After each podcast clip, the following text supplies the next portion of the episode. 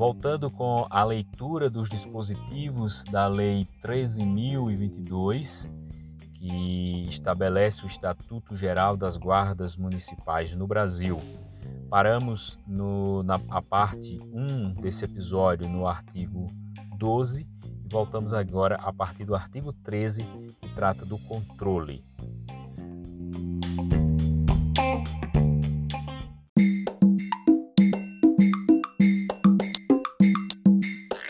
Artigo 13. O funcionamento das guardas municipais será acompanhado por órgãos próprios, permanentes, autônomos e com atribuições de fiscalização, investigação e auditoria mediante 1. Um, controle interno exercido por corregedoria naquelas com efetivo superior a 50 servidores da guarda e em todas as que utilizam arma de fogo, para apurar as infrações disciplinares atribuídas aos integrantes de seu quadro e 2. Controle externo, exercido por ouvidoria independente em relação à direção da respectiva guarda, qualquer que seja o número de servidores da Guarda Municipal, para receber, examinar e encaminhar reclamações, sugestões, elogios e denúncias acerca da conduta de seus dirigentes e integrantes e das atividades do órgão, propor soluções, oferecer recomendações e informar os resultados aos interessados garantindo-lhes orientação,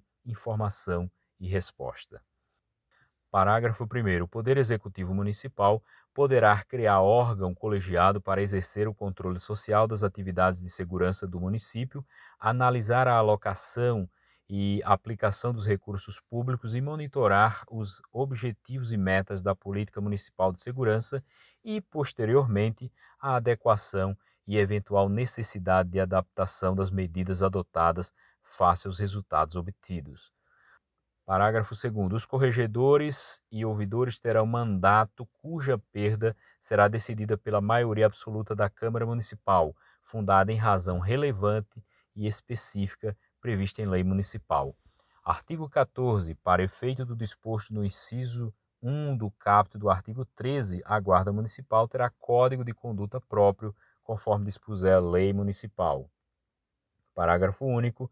As guardas municipais não podem ficar sujeitas a regulamentos disciplinares de natureza militar. Capítulo 8 das prerrogativas. Artigo 15. Os cargos em comissão das guardas municipais deverão ser providos por membros efetivos do quadro de carreira do órgão ou entidade.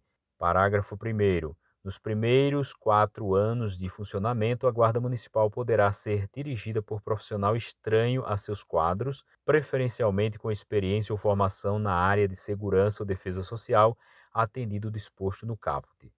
Parágrafo 2. Para a ocupação dos cargos em todos os níveis da carreira da Guarda Municipal, deverá ser observado o percentual mínimo para o sexo feminino definido em lei municipal. Parágrafo 3 deverá ser garantida a progressão funcional da carreira em todos os níveis. Artigo 16. Aos guardas municipais é autorizado o porte de arma de fogo, conforme previsto em lei. Parágrafo único. Suspende-se o direito ao porte de arma de fogo em razão de restrição médica, decisão judicial ou justificativa da adoção da medida pelo respectivo dirigente. Artigo 17. A Agência Nacional de Telecomunicações, Anatel, destinará a linha telefônica de número 153 e faixa exclusiva de frequência de rádio aos municípios que possuam guarda municipal. Artigo 18. É assegurado ao guarda municipal o recolhimento à cela isoladamente dos demais presos quando sujeito à prisão antes de condenação definitiva. Capítulo 9 das Vedações, artigo 19. A estrutura hierárquica da Guarda Municipal não pode utilizar denominação idêntica à das forças militares quanto aos postos e graduações, títulos, uniformes distintivos e condecorações. Capítulo 10 da representatividade. Artigo 20. É reconhecida a representatividade das guardas municipais no Conselho Nacional de Segurança Pública, no Conselho Nacional das Guardas Municipais e no interesse dos municípios no Conselho Nacional de Secretários e Gestores Municipais de Segurança Pública. Capítulo 11 Disposições diversas e transitórias. Artigo 21. As guardas municipais utilizarão uniforme e equipamentos padronizados, preferencialmente na cor azul marinho. Artigo 22. Aplica-se esta lei a todas as guardas municipais existentes na data de sua publicação, a cujas disposições devem adaptar-se no prazo de dois anos. Parágrafo único.